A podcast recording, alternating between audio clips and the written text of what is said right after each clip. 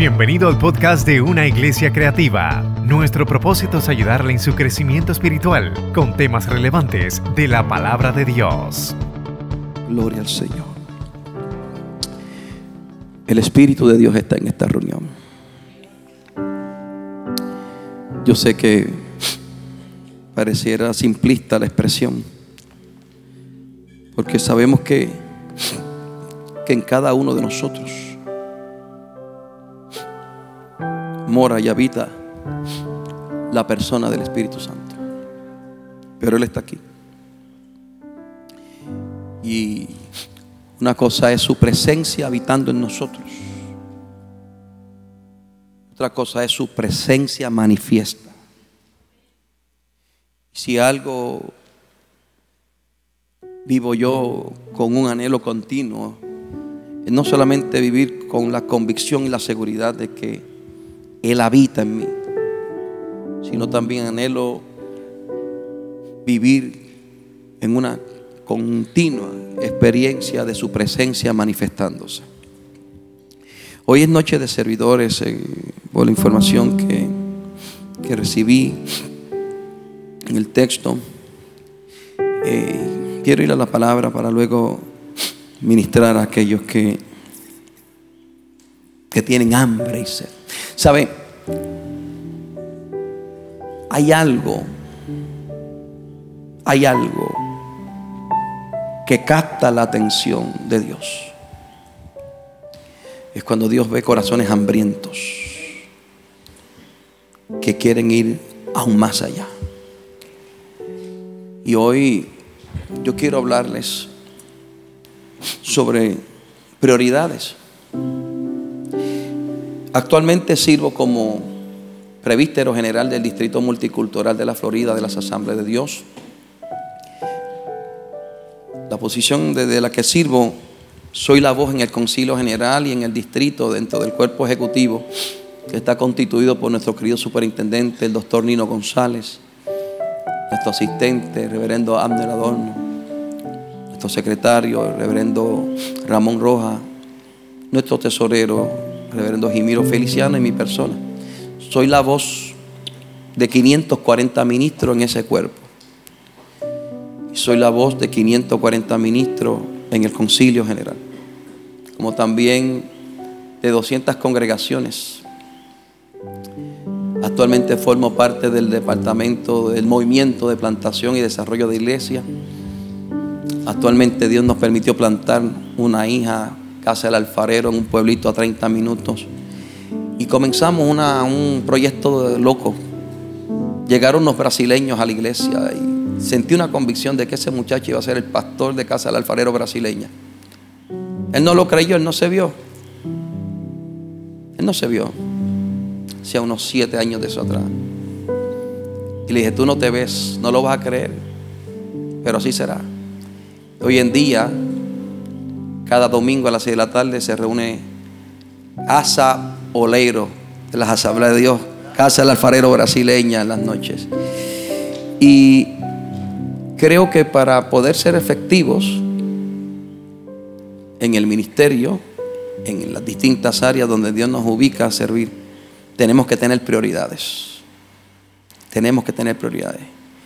Yo le pido excusa porque no predico como un ejecutivo. Soy el único ejecutivo que no predica como un ejecutivo. Soy un predicador sencillo, básico, que solamente procura decir lo que la Biblia dice.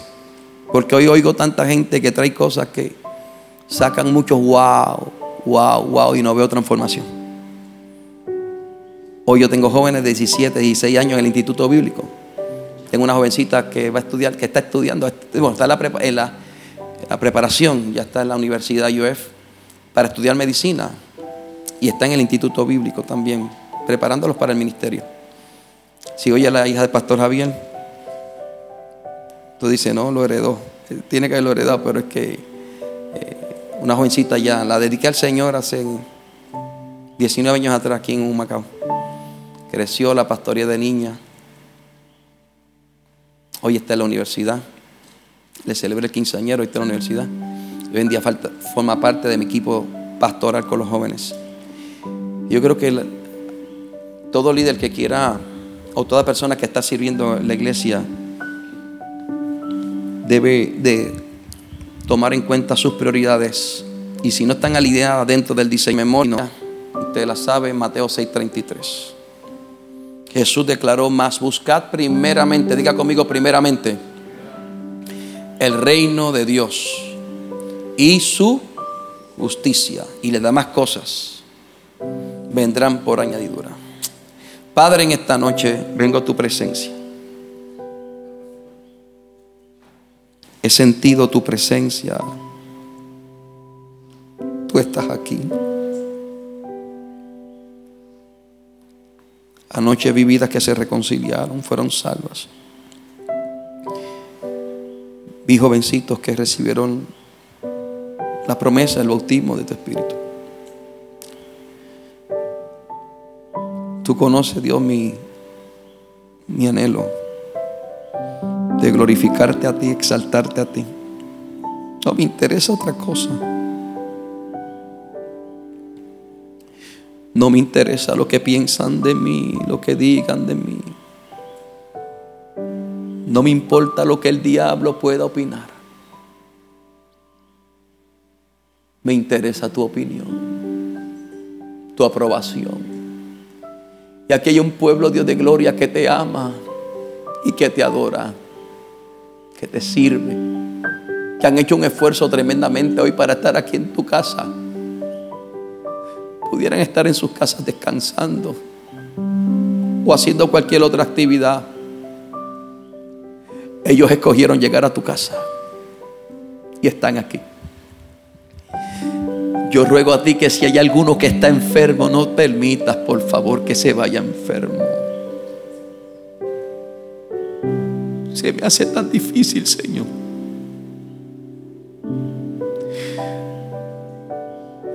No ver a alguien que se sana. Sánalos a todos. No hay diabetes que pueda soportar tu toque.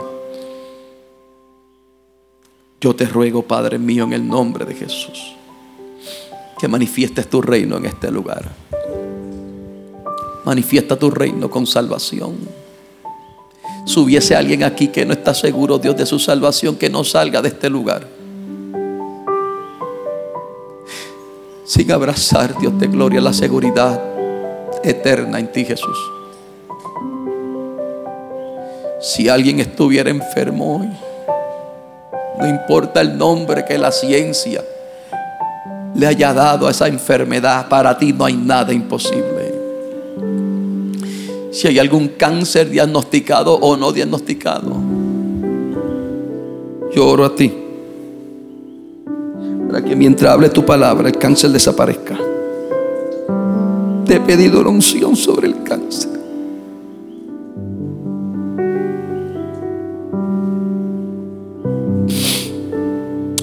Nadie se vaya de aquí enfermo hoy.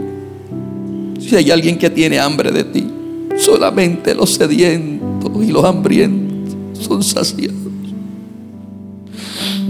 Mire el esfuerzo de esta iglesia, Dios, de invitarme. Yo sé que anoche tú te manifestaste, yo te glorifico, siempre te daré la gloria.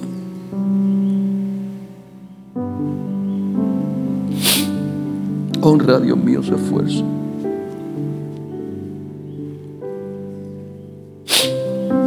En el nombre de Jesús.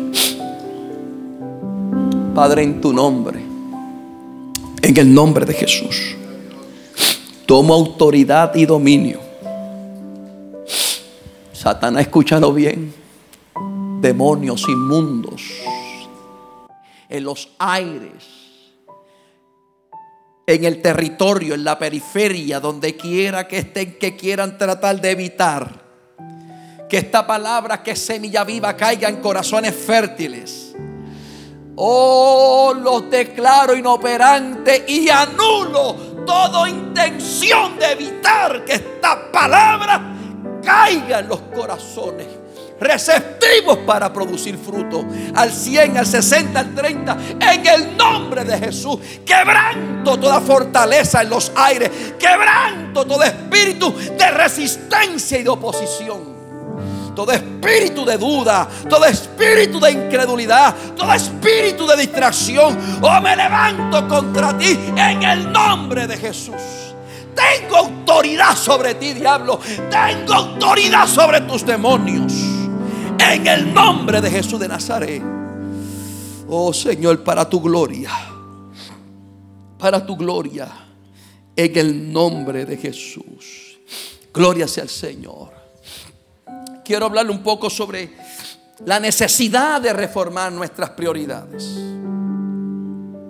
Cuando usted busca por definición qué es reformar, el diccionario lo define como volver a formar, volver a rehacer. Es modificar algo con la intención de mejorarlo. Diga conmigo, mejorarlo. Es restituir el orden de algo, gloria al nombre de Cristo, a su diseño, a su propósito original. Es enmendar, es corregir alguna conducta que de alguna manera nos distancia de lo que se supone debe ser prioridad en nuestra vida. Es hacer incluso que algo, que alguien abandone, gloria en nombre de Cristo, hábitos, comportamientos que puedan alterar la razón por la cual existe, por la cual está conectado y sirve a la congregación. Yo quiero que tú entiendas en esta noche que ninguno de nosotros delante de Dios tenemos excusa para justificar el que nuestra vida no esté debidamente organizada conformes a las prioridades que Dios nos ha revelado en sus sagradas escrituras. Como seres humanos, Dios nos dio la capacidad de aprender, pero también cierto es también que muchos de nosotros hemos aprendido cosas que aunque quizás hubo una buena intención en enseñárnoslas, no fue la manera correcta.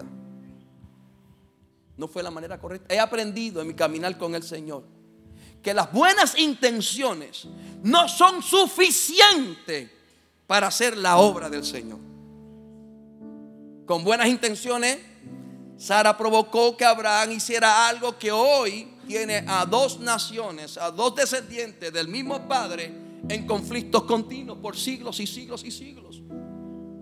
Tú tienes la capacidad de aprender. Dios te diseñó con la habilidad de aprender. Pero también es cierto que con esa habilidad de aprender, usted también, Dios depositó en usted la capacidad de desaprender lo que haya aprendido mal. Yo le llamo a eso un proceso de desintoxicación. Yo me acuerdo, yo fui un pastor bastante legalista. Jamás en la vida me hubiera subido yo un púlpito con un mano. Esto es obra de mi esposa. Por la influencia del pastor David en su vida.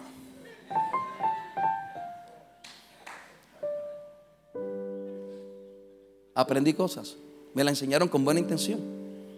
No las aprendí bien. Jamás. ¿Sabes cuántas disciplinas yo puse en la iglesia que pastoreé por un candado como este? Tengo récord. Tengo récord. Los primeros tres años de pastorado en Cotomabú, 36 disciplinas, una por mes como si, en promedio. No perdí a nadie. Nadie se fue. La gente me amó. La gente veía en mí la, la sinceridad de que me preocupaba por ellos. Pero a veces hemos aprendido patrones de conducta o enseñanzas que de alguna manera nos distancian de lo que debe ser nuestras prioridades en el, en el Señor. Y si ese fuera el caso, Dios te diseñó para aprender, Dios te capacitó para desaprender y para reaprender las cosas de una manera correcta. Amén. So, hay algo que yo hablo en la iglesia, no voy a hablar de eso hoy. Hace años lo enseñé aquí. Para mí fue algo que trajo tanto alineamiento a mi vida. Hoy puedo pastorear una iglesia que puedo decir saludable. Damos tres servicios los domingos, uno a las 9 de la mañana, uno a las 11 y 30 de la mañana, otro a las 6 de la tarde en, en portugués. Pero fue clave lo que yo titulé como clave sol. No hay nadie que pueda servir a Dios y le agrade si no vive en sujeción, en obediencia y es leal. La lealtad es una palabra que se puede mencionar de memoria, pero en esencia, en la práctica, escasea en muchos círculos cristianos y en la sociedad. Yo quiero que usted entienda algo. Si se acuerda, si se acuerda esto solamente de lo que voy a enseñar hoy, amén. Acuérdese siempre que usted tiene la capacidad de aprender, amén. Eso ya usted lo sabe. Pero con la capacidad de aprender también tiene la capacidad de desaprender lo mal aprendido y reaprender cosas nuevas.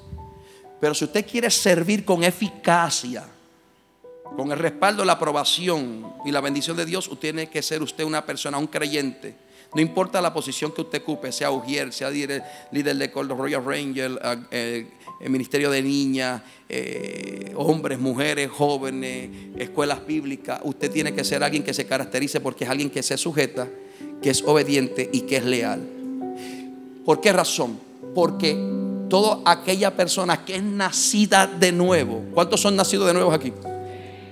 Dios, Dios, Dios sembró en ti una nueva naturaleza. Y no estoy hablando de la regeneración que te hace, que te hace hijo, que te hace salvo, que te da una nueva vida. Te estoy hablando que Dios te dio tres naturalezas que deben de estar presentes en tu vida, en todo lo que haces en el servicio. Número uno, como hijos. ¿Somos hijos, sí o no? Pablo dice en Efesios que los hijos deben de obedecer.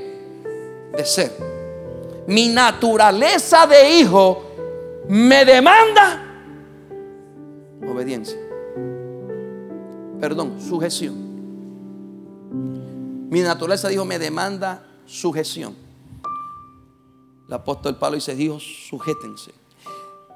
Pero también yo tengo una naturaleza de siervo. Diga conmigo, soy siervo. Y mi naturaleza de siervo me exige obediencia. Pablo dice en Romanos 1, 1, yo Pablo, siervo de Jesucristo, el hombre que escribió casi la mitad del Nuevo Testamento, dice, yo Pablo, siervo de Cristo, llamado a ser apóstol. Un siervo es alguien que literalmente no tiene voluntad propia, solamente hace lo que su dueño le dice. Mi naturaleza, su naturaleza de siervo exige que usted obedezca en todo lo que Dios le llama a hacer. Pero también usted tiene una naturaleza que Dios también depositó en usted y es la de que usted pueda tener la capacidad de hacerse amigo de Dios. Amigo de Dios. La Biblia dice en Proverbios que hay amigos que aman más que a un hermano.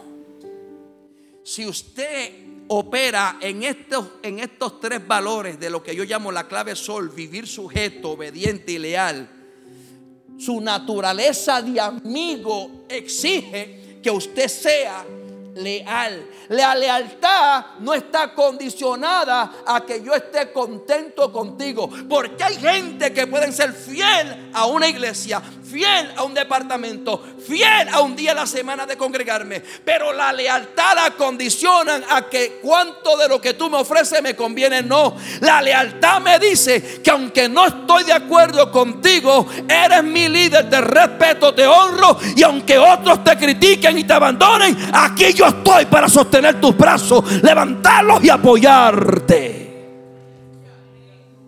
Si se acuerda de esas tres cosas, misión cumplida hoy. Pero, ¿qué son las prioridades?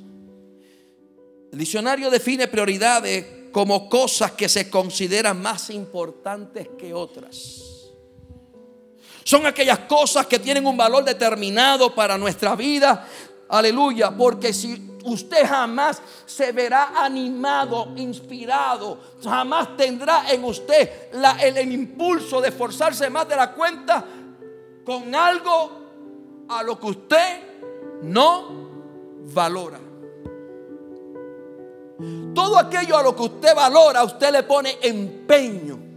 Por eso Jesús dijo, donde quiera que esté tu tesoro, ahí estará tu corazón. Tu corazón y el mío se alinea con aquellas cosas que valoramos. Por eso, cuando las prioridades están en orden en mi vida, todo aquello que yo valoro jamás se convierte en una carga, aleluya, para mí, sino más bien en una satisfacción. Es algo mis queridos hermanos, que lo vemos con ojos diferentes a las demás cosas. El ejemplo más exaltado de lo que es tener una vida con orden, aleluya, con prioridades bien organizada. La expresión máxima de tener las prioridades en orden se llama nuestro Señor Jesucristo. La Biblia dice con relación a Jesús en el Evangelio de Juan capítulo 4, verso 31 al 35 lo siguiente. Entre tanto, los discípulos le rogaban diciendo, rabí come. Y les dijo, yo tengo una comida que comer que vosotros no sabéis. Entonces los discípulos decían unos a otros, ¿le habrá traído alguien de comer? Jesús le dijo, mi comida es que haga la voluntad del que me envió y que acabe su obra. No dicen ustedes, aún faltan cuatro meses para que llegue la ciega. He aquí os digo, alzar vuestros ojos y mirar los campos, porque ya están blancos para la ciega. Jesús entendía, mi amado hermano, la razón y cuál era su prioridad para la cual él estaba viviendo aquí en la tierra. Yo quiero que tú entiendas que la prioridad me hace escoger lo que verdaderamente es importante y también nos hace sacar y ubicar de lado aquellas cosas que no son necesarias en mi vida. Hay cosas que yo quisiera tener, hay cosas que yo quisiera hacer,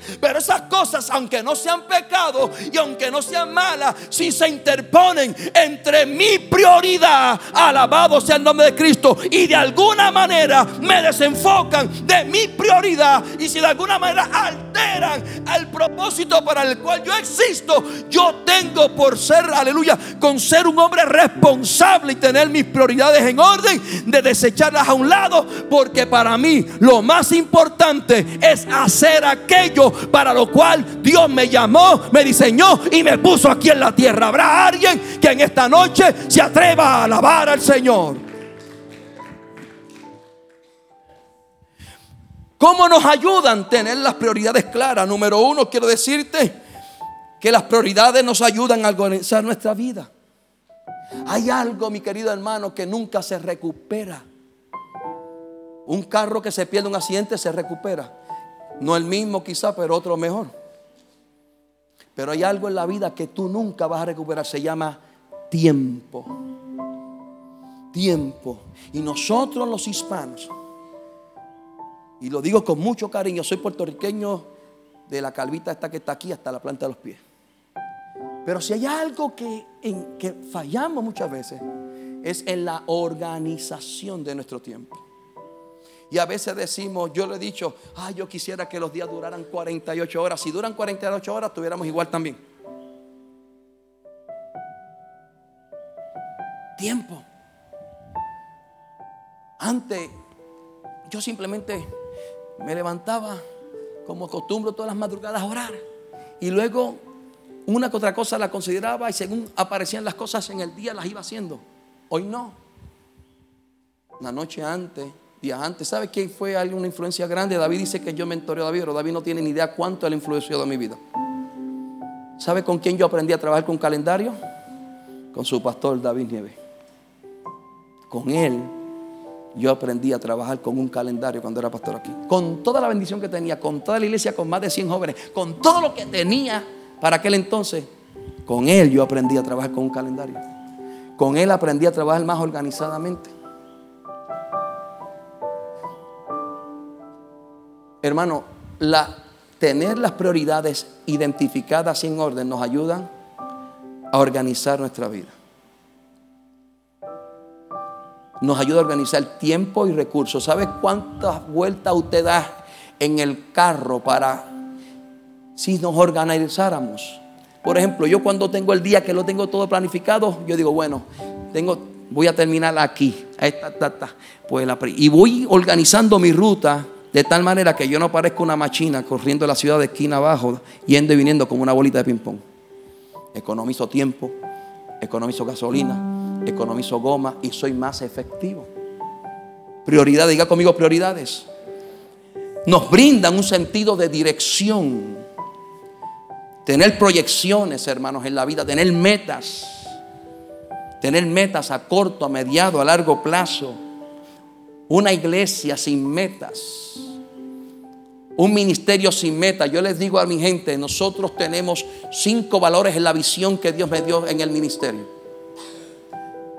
Y mis líderes tienen que sabérselos de memoria. Y todas las reuniones, el primer jueves de mes, el segundo miércoles de, mes, me reúno con todos los coordinadores de los ministerios. Estoy sacando la palabra líder de mi vocabulario. A veces la palabra líder como que le pone a la gente como algo en la cabeza que, se le sube. No, el líder soy yo. No, tú, eres un siervo. Estamos hablando hoy de... ¿Cuántos, ¿Cuántos saben que el ministerio es servicio? Y el primer jueves se reúnen todos los coordinadores con todos sus equipos de trabajo. Y ahí todos tienen que citarme de memoria. ¿Cuál es la visión de esta iglesia? Ser una iglesia ganadora de alma. ¿Y qué más? Ser una iglesia formadora de discípulos. Perdón. Y ser una iglesia restauradora. ¿Y qué más? Ser una iglesia restauradora, formadora de discípulos. ¿Y qué más? Ser una iglesia capacitadora de líder. ¿Y qué más? Ser una iglesia avivada. Y pa, pa, pa, pa, pa. Y le digo, no importa lo que hagas sea un social en tu casa, con, con las damas, con los jóvenes, sea lo que, estos cinco valores tienen que estar presentes. ¿Cómo? Si hago un social y es algo para participar, invito a una persona no creyente y ya tengo una persona que un candidato potencial para ser alcanzado por la gracia de Dios. Porque la gente tiene que ver que el, cristianismo no es ensorroso, esto se disfruta. Yo soy un fiebrú de ser cristiano, mi alma adora la gloria del Señor. Y los hombres en, este, en Navidad hicieron su, su, su, lechón y sus cosas. Y habían tres personas, tres personas no creyentes. Y dos de ellas aceptaron al Señor. En un social, en una actividad que no estaba predicando, ni cantando coro, ni nada de esas cosas. Prioridades. Nos ayudan a organizarnos. Nos ayudan a tener metas claras. Las prioridades, queridos hermanos, ordenan nuestras acciones y nuestras decisiones y nuestras reacciones. ¿Qué hago? ¿Cómo lo hago? ¿Cuándo lo hago? ¿Dónde lo hago? ¿A qué hora lo hago? Nos permiten ser más efectivos, como lo dije. No desperdiciamos ni energía, ni tiempo, ni recursos. Yo me acuerdo cuántas campañas daba yo para que la iglesia un día a la semana estuviera llena. Las martes las damas llenaban la iglesia. Tremendo. Jueves de hombres. Viernes de jóvenes, ni damas ni hombres. Pero luego comenzamos a trabajar con la iglesia y felicito a la iniciativa del pastor David que vi que comienzan con small group. comenzamos a hacer los grupos en las casas.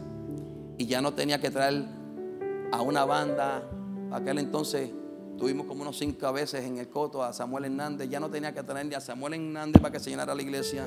Ya no tenía que traerle a ningún predicador famoso. Ahora la iglesia la llenaba porque todos estábamos caminando con una visión y todos estábamos trabajando con las prioridades claras. Y yo sé que esta casa es una casa de visión y tienen unos pastores que tienen prioridades claras. Habrá alguien que glorifique a Dios por la vida y la visión de esta casa. Ahora bien, ¿Cuáles deben ser nuestras prioridades para ir cerrando? No quiero hablar mucho.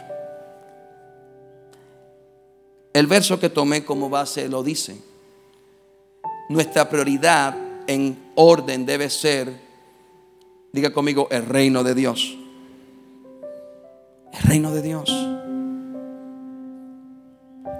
Y no hablo de reino de Dios solamente viniendo un día a la semana cuando hay un servicio. Estoy hablando de relación.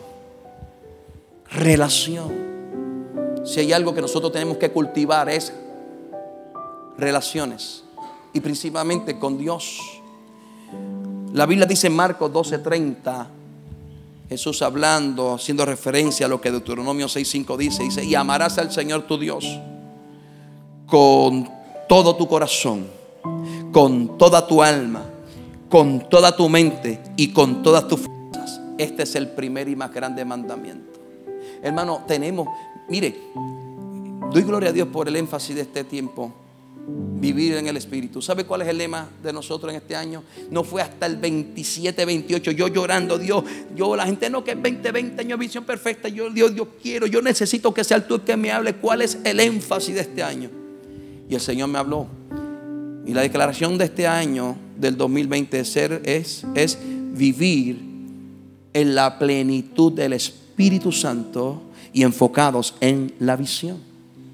Este es un año para buscar a Dios como nunca antes lo hayamos buscado en nuestra vida. Esto es un año, mi querido hermano, donde Dios está demandando intimidad. No se trata solamente de manifestaciones. Yo soy pentecostal, me, apasiona ver manifestaciones. Yo cuando veo, estuve en Sol Carolina, eh, me invitó un, compañero que es el director del movimiento de plantación, hizo un campamento familiar en, eh, eh, en la iglesia, en, un, en, un, campamento en Sol Carolina, y me dijo, yo quiero que más o menos trates elementos de los retiros que tú haces. yo, bueno, esta, esta cosa se supone que sí, así, así, pero no, es familiar, queremos de esto.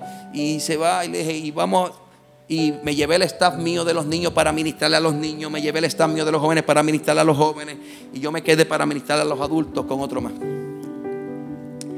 Y bueno, cuando yo dije, bueno, cuando yo volví a liberación, yo paso un videito, míralo así, pasa la prueba. Cuando lo vio, dijo, está muy fuerte para ellos. Pues no lo pasamos, le dije, no lo pasamos. Y los niños comenzaron a ser tocados. Y luego en la tarde, cuando comenzamos a orar por, por liberación, Estoy en la presencia de Dios. Estoy en este altar. Yo no sé si entre 15 y 20 personas comenzaron a experimentar liberación. Una mamá con sus dos niñas. Las dos niñas devolviendo. Fue alguna cosa. Él me dice que él había visto en retiros, pero no había visto ese asunto así. Y tengo un ministro certificado que lo estoy formando, que ya es el que me traduce. Por eso ayer, ayer estaba como un poquito yo medio desorientado porque estaba esperando ya que me tradujeran al inglés. Y él estaba así, se quedó así, porque él ha visto. Y es que, hermano, el reino de Dios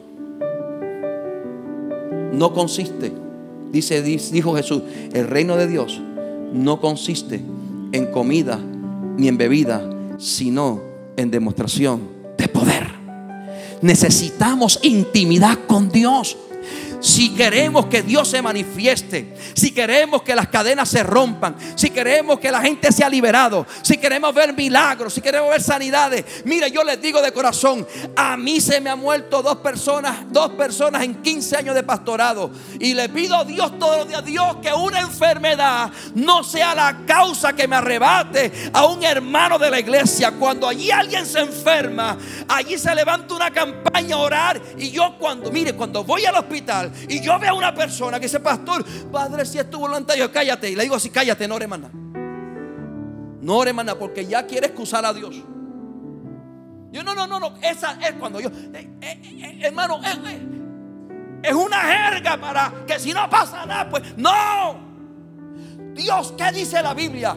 En el Padre nuestro dice, hágase tu voluntad, como en el cielo, también en la tierra. Y yo sé que la Biblia que yo leo dice, y estas señales seguirán a los que creen. En mi nombre echarán fuera demonios, hablarán nuevas lenguas, pondrán las manos sobre los enfermos y se sanarán. Habrá alguien que lo cree. Necesitamos poner el reino de Dios en primer lugar. Oh, gloria a Dios. Gloria a Dios. Jesús dijo, cuando los envió de dos en dos, ¿cuál fue el mensaje de los primeros discípulos?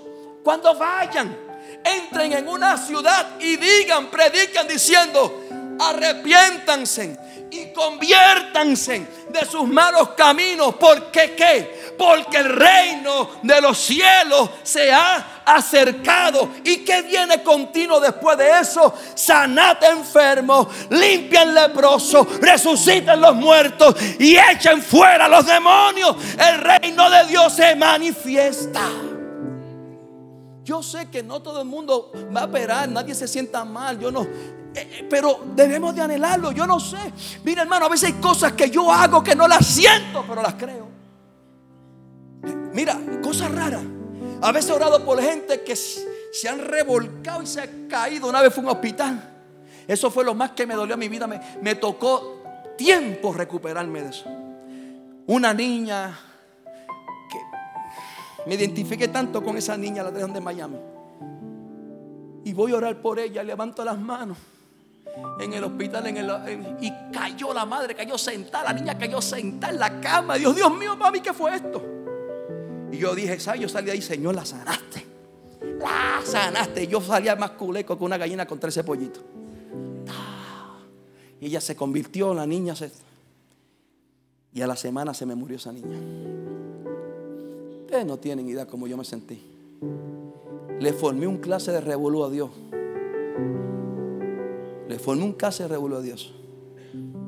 Pero son dos detalles que a mí me recuerdan que para Dios más importante que un milagro es la salvación del alma.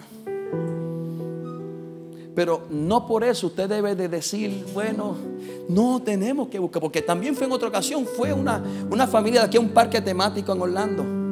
Una muchachita como de 14 años. Se montó en una raíz de esas altas. Tuvo un, un, efecto en su cerebro que la niña se torció todo y quedó así como si tuviera una parálisis cerebral. Y allí nos llamaron y fuimos al, hospital, fuimos a intensivo. La nena estaba así, estaba virada así, intensivo. Y allí oramos intensivo, por ahí oré sin gritar mucho, porque sabes que en intensivo puede gritar. Y yo no grito porque, la función no está en el grito, hermano, es que soy así. Soy así. Yo no grito porque es que soy así. Y a veces empiezo bien. El, hace, hace unos meses tenía, un mes y pico tenía Nino en la primera banca ahí. Él predicó. Y hoy la Nino está tres días así, oyéndolo y comiendo. Y cuando me toca a mí después de él, habían, habían 104 ministros. Tres sesiones que se unieron. Y decía, Dios mío, si Nino se fuera un rato para afuera. Y lo tenía así, donde está él, así de frente. Ya, y las piernas me hacían, porque la primera vez que me iba a ver, que un sermón completo. Pero dije, ay, pues, para adelante. Yo no predico como ejecutivo, pero dale para allá. Y aquella gloria se, aquellos cayó la gloria, los pastores sacudiendo. Yo, Dios mío, te se volvió como, como los cultos ya del 16 en Puerto Rico. Y ahí pasaron todos al altar, se llena el altar más de ciento y pico pastores, ministros. Y yo le digo, mi pastor pasa y deposita esa sabiduría. Fue un culto tremendo. ¿Por qué?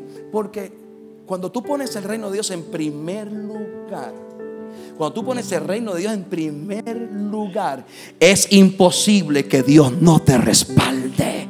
¿Habrá alguien que adore a Cristo en esta hora? Mire, mire la importancia de poner el, reino en primer lugar. Cuando usted ve la, cuando Jesús visita a Lázaro allá en Betania, ahí está María y Marta, y Marta sirviendo, Marta sirviendo, sirviendo, espagueti por acá, eh, ay Dios mío, pastelillo de chapín, me he comido hoy, Dios mío, pastelillo de chapín por acá y por allá. Y Marta estaba como afanada, y María a los pies de Jesús embeleza, oyendo su voz. Marta se atribuló. Y le dijo, maestro, no te preocupa que ella, que ella esté ahí mientras yo me esfuerzo tanto. La respuesta de Jesús fue, Marta, Marta, afanada. María ha tomado la mejor parte, la cual no le será quitada. Necesitamos volver a que nuestra vida anhelar pasar tiempo a solas con Él. Con Él. Lo segundo es que si queremos servir con eficacia, nuestra familia tiene que ir paralelo al reino de Dios. Nosotros necesitamos tener nuestro núcleo familiar en orden. La Biblia nos enseña que somos responsables de amar a nuestros hijos, proteger a nuestros hijos, dedicarle tiempo de calidad a nuestros hijos. Una de las cosas que más está afectando a la iglesia es tener padres físicamente presentes pero emocionalmente ausentes. Necesitamos organizar, reformar esa manera.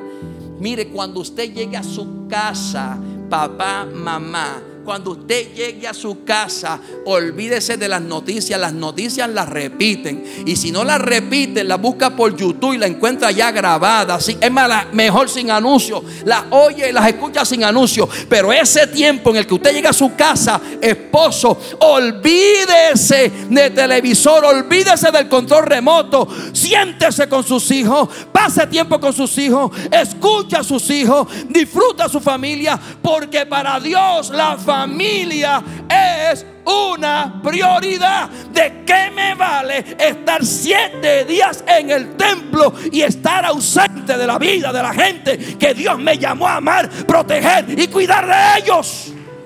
Tenemos que tener nuestra familia como prioridad. Yo pagué el precio por eso.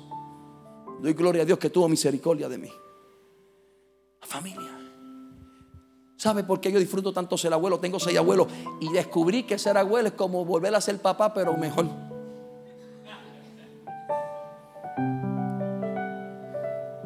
Cuando llego a casa de mis nietos, mis nietos van por mí y mi nieta, la más chiquita, Analí, de dos años, se me agarra aquí. Y mi hijo Miguel se pone y dice, papi, ella no hace eso conmigo, pues ponte payaso y juega con ella. Tírate al piso, habla con ella. Necesitamos, mire hermano, es importante que usted entienda lo que dice Deuteronomio capítulo 6, verso 9. Y estas palabras que yo te mando hoy estarán sobre tu corazón y las repetirás a tus hijos y hablarás de ellas estando en tu casa y andando por el camino y al acostarte y cuando te levantes y las atarás como una señal en tu mano y estarán como frontales entre tus ojos y las escribirás en los postes de tu casa. Aleluya. Y en tus puerta. Algo que se ha violentado hoy es la ley de la repetición. Queremos tener tantas cosas nuevas, tantas cosas nuevas, nuevas, nuevas, que olvidamos las cosas sencillas, pero que son tan importantes. Mi amado hermano, invierta tiempo. Invierta tiempo, invierta tiempo, disfruta su familia, no permitas que nada. Mire mi hermano, si tiene su hijo en un deporte, Aleluya, hable con su pastor. Yo lo hago en mi iglesia, pastor, tal día. Mire, disfrute, esté en esos momentos significativos en la vida de sus hijos, porque para Dios el primer ministerio que ha depositado en nuestras manos se llama familia, familia, familia, familia. No puede estar la familia por encima de Dios, pero tampoco puede estar, aleluya, desconectada de nuestra vida no pueden convertirse en, tampoco en una excusa o en una razón para no cumplir con la voluntad de Dios en nuestra vida, porque la prioridad es el reino de Dios. Mateo capítulo 12, verso 46 al 50 dice, mientras él aún hablaba a la gente, aquí su hijo, aleluya, su madre y sus hermanos estaban afuera y le querían hablar y le dijeron, he aquí tu madre y tus hermanos están afuera y te quieren hablar, respondiendo él al que decía esto, dijo, ¿quién es mi madre y quiénes son mis hermanos? Y extendiendo su mano hacia sus discípulos, dijo, he aquí mi madre y mis hermanos, porque todo aquel que hace la voluntad de mi Padre que está en los cielos, ese es mi hermano y mi hermana. Esto no significa que vamos, aleluya, a descuidar nuestra familia, pero sí significa que no podemos hacer un ídolo en nuestra familia. Eso es otro extremo. A veces ponemos tanta excusa para no comprometernos con el reino de los cielos. Y como último, en tercer lugar debe estar la educación y el trabajo. Yo tengo jóvenes en la iglesia que Dios los está usando. Yo quisiera que usted los viera cuando están en sus reuniones, tocando la, batería, la guitarra uno y comienza a operar en palabra de ciencia. Aquí hay alguien que está teniendo esto, esto, esto, el lado izquierdo, el lado derecho, aquí, arriba, abajo, y las personas comienzan a pasar y ellos comienzan a orar. Ahora mismo tengo a los muchachos. Dije, este mes completo están conmigo tomando un curso sobre lo que es el mundo espiritual, la guerra espiritual y cómo ministrar liberación. Y ahora cuando alguien se manifiesta, yo digo, le hago así, le hago así.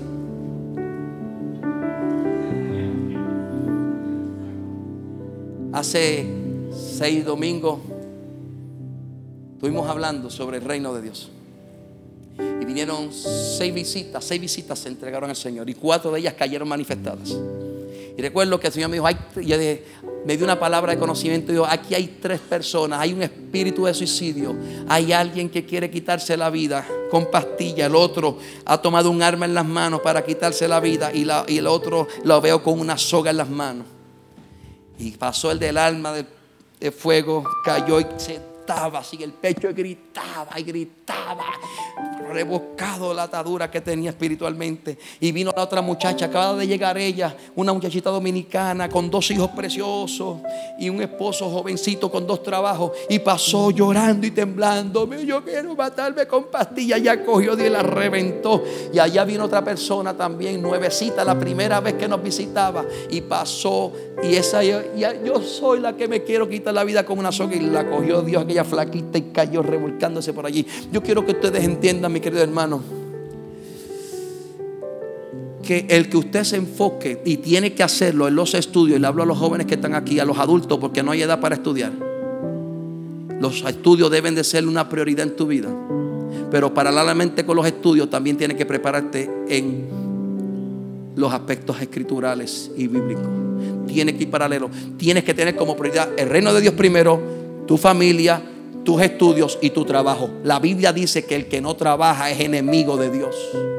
La Biblia dice que el que no provee para los suyos es peor que un impío y ha negado la fe. La Biblia dice que el que no trabaja, que tampoco coma. Tienes que estudiar. Tienes que estudiar porque para tener la mejor posición de trabajo tienes que tener estudio. Dios no te llamó a ti a sobrevivir, Dios te llamó a ti a vivir bien. Hay gente sobreviviendo y Dios no te quiere sobreviviendo, Dios te quiere viviendo bien. Y termino. En cuarto orden de prioridad tiene que estar el servicio. Es imposible que usted tenga el reino de Dios en primer lugar y no sirva en la iglesia. Es imposible que usted, aleluya, tenga su familia como prioridad y no manifieste ese gozo, esa satisfacción de tener ese equilibrio sin servir en la iglesia usted tiene que ir, aleluya, manejando las cosas de manera paralela. Estudio, trabajo y servicio. Digo conmigo, estudio, trabajo y servicio. Fuimos llamados para servir, queridos hermanos. En Juan 12, 26, 26 dice la Biblia, si alguno me sirve, sígame y donde yo estuviere, allí también estará mi servidor. Si alguno me sirviere, mi Padre le honrará. Necesitamos servir. ¿Sabe?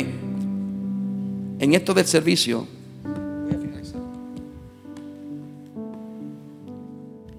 muchos de nosotros no nos involucramos porque no nos sentimos capacitados cuando menos capacitado usted se encuentre, mejor está calificado para servir.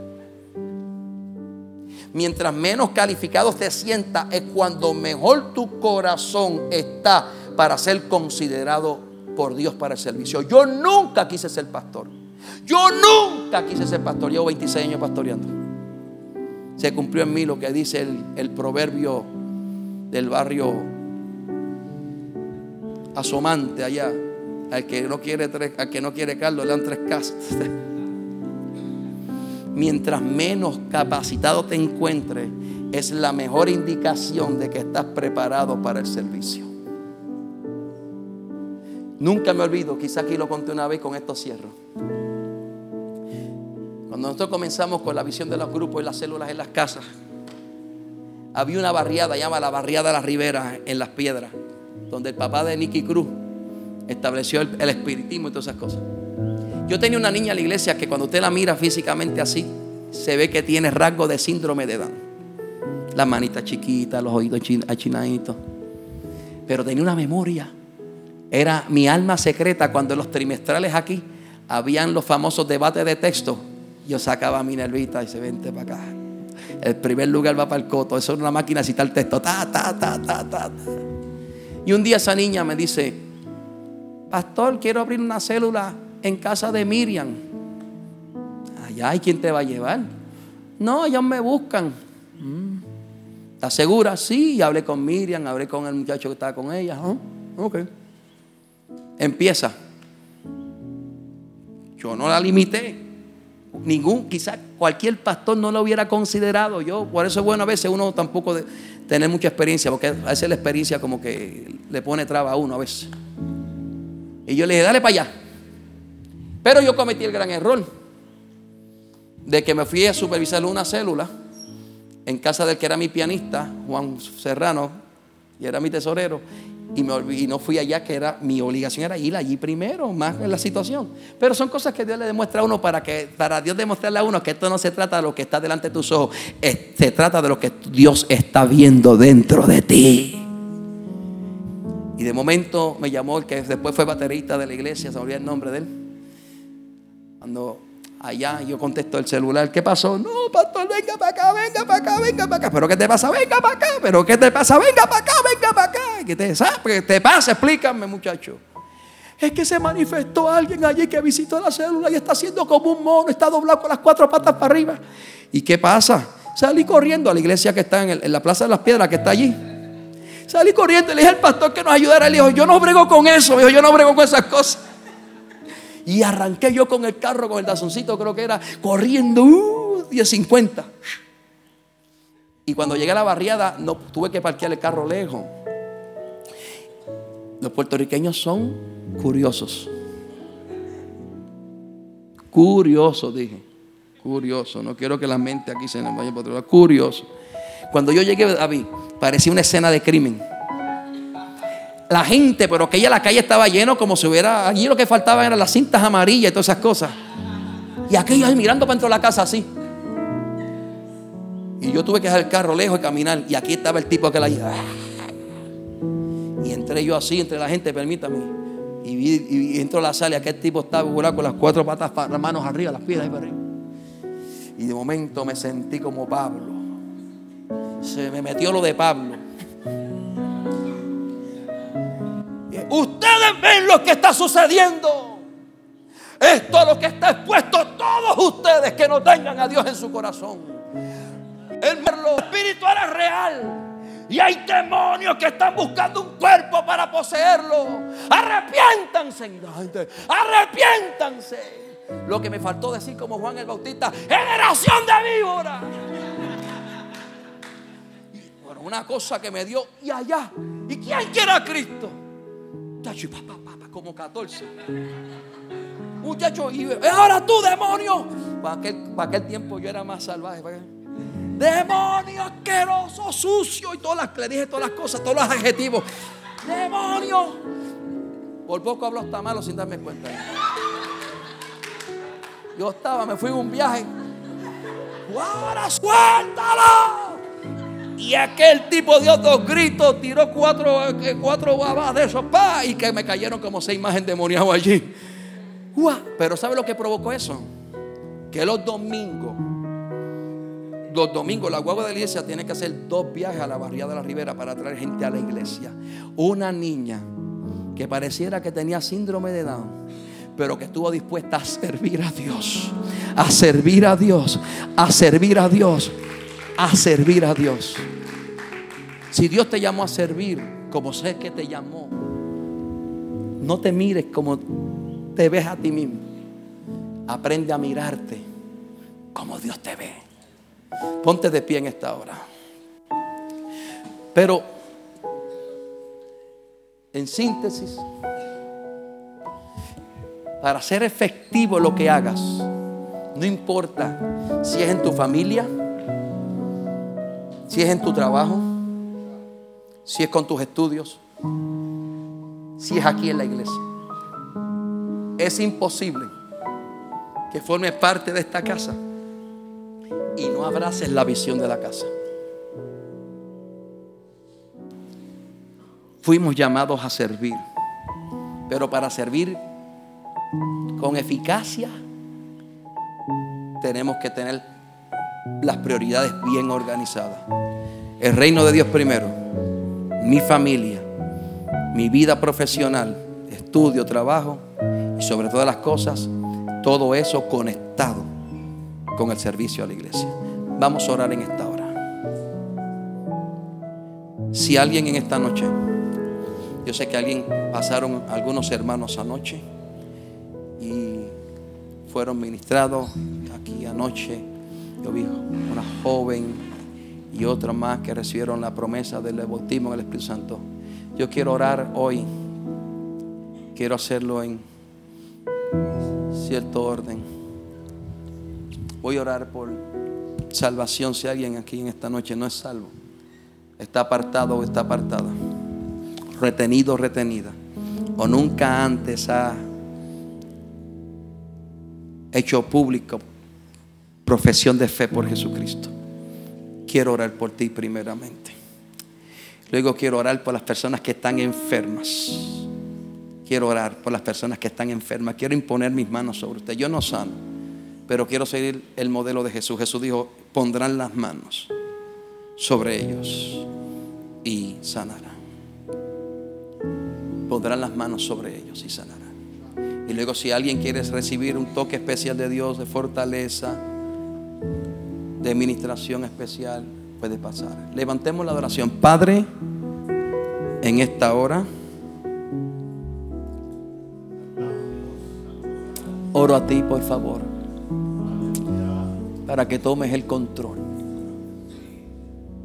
Glorifícate en esta hora. Espíritu Santo, te dejo a ti los resultados. Glorifícate en el nombre de Jesús. Levantemos la adoración.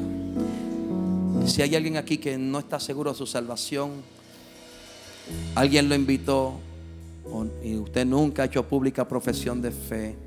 La Biblia dice que el que se avergonzare del Señor delante de los hombres, también él se avergonzará delante de su Padre y de los santos ángeles. No importa la edad que tengas, seas niño, seas joven, seas adulto. Si tú no estás convencido de, de la paz de tu salvación, la salvación se experimenta. Y la Biblia dice que el Espíritu Santo da un testimonio íntegro a nuestro espíritu de que somos hijos de Dios. Si hay alguien aquí, gloria al Señor, que necesita al Señor, aleluya, levante su mano donde quiera que esté. Anoche vieron tres personas que abrazaron su relación con el Señor. ¿Habrá alguien hoy en esta noche?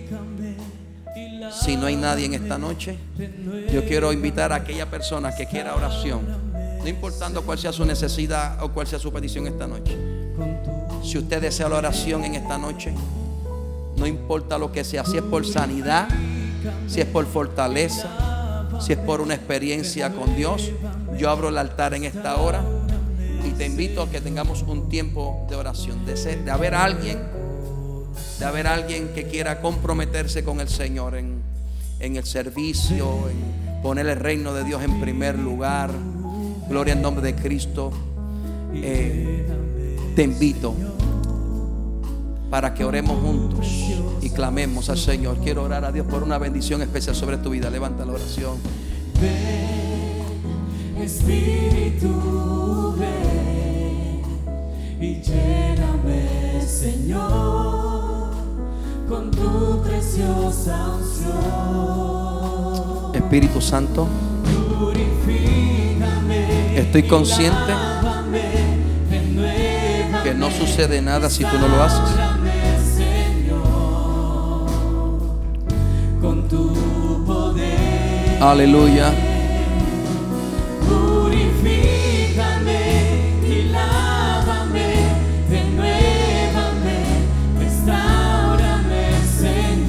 Sé que no sucedería nada, Espíritu Santo, si tú no lo haces. Estoy consciente de esa gran verdad. Aleluya. Espíritu, y lléname, Señor. Te amo, Señor. Con tu preciosa unción. Sin ti yo no puedo, sin ti tampoco quiero. Sin ti no puedo y sin ti tampoco quiero y lléname, Señor, con tu preciosa unción. Purifícame y lávame,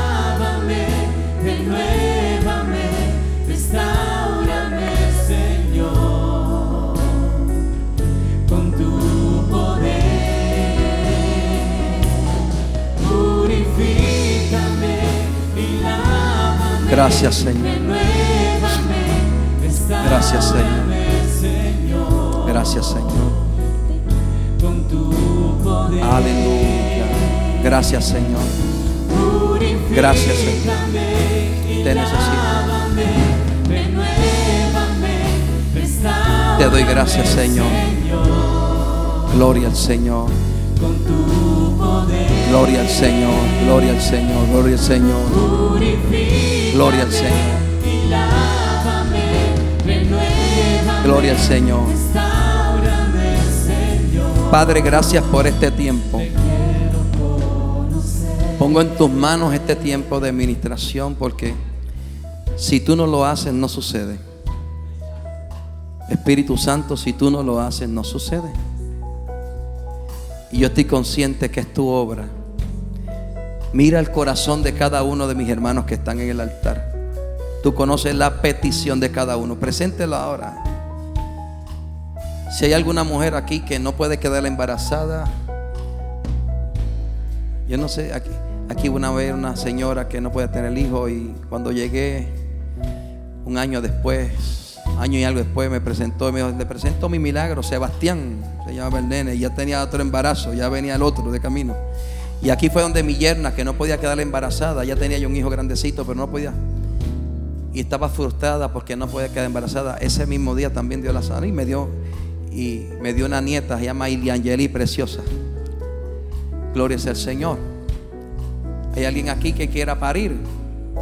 No sé por qué, pero eso es algo que, eso es algo que no sé por qué. Es una unción especial. Las hermanas de la iglesia muchas no quieren que yo ore por ella. Queda una sola. Que ella dije, yo creo que va a tener que cambiar la oración porque he orado por ella dos veces. Y es la única, la única todavía que no he visto. La única. Y digo, bueno, tener que ponerle las manos al hombre este a ver si el, otro, el asunto está en el otro lado. ¿eh?